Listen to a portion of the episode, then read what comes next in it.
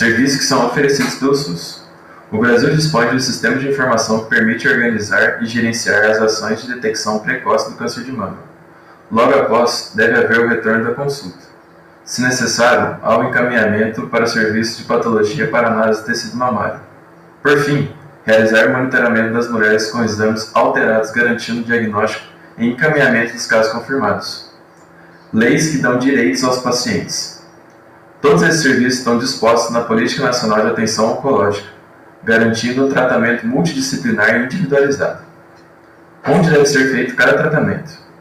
O tratamento de câncer de mama, conforme prevê a Política Nacional de Atenção Oncológica, deve ser feito em unidades de assistência de alta complexidade em oncologia, um NACOM, e centros de assistência de alta complexidade em oncologia, o CACOM, que fazem parte de hospitais capacitados para determinar a extensão da doença, tratar, cuidar e assegurar a qualidade de assistência ao paciente.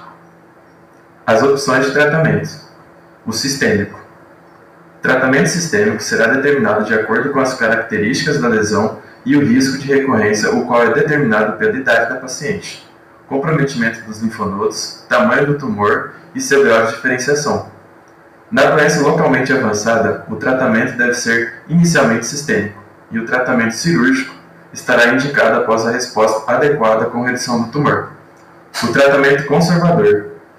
O tratamento consiste na retirada de parte da mama onde se localiza o tumor que tenha tecidos sadios, associada à radioterapia complementar pós ou pré-operatória.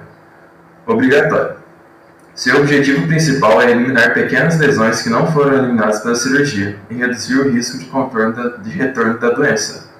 Neste tipo de tratamento, a contraindicação é a modalidade conservadora nos casos de câncer de mama masculino e nos tumores extensos ou em vários locais de acometimento.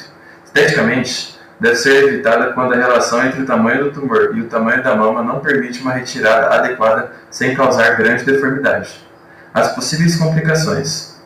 Complicações do tratamento, o edema linfático do membro super, superior, o linfedema, pode ocorrer após esvaziamento axilar e configura-se como condição crônica e incapacitante, o que resulta em alterações físicas, psicológicas e sociais.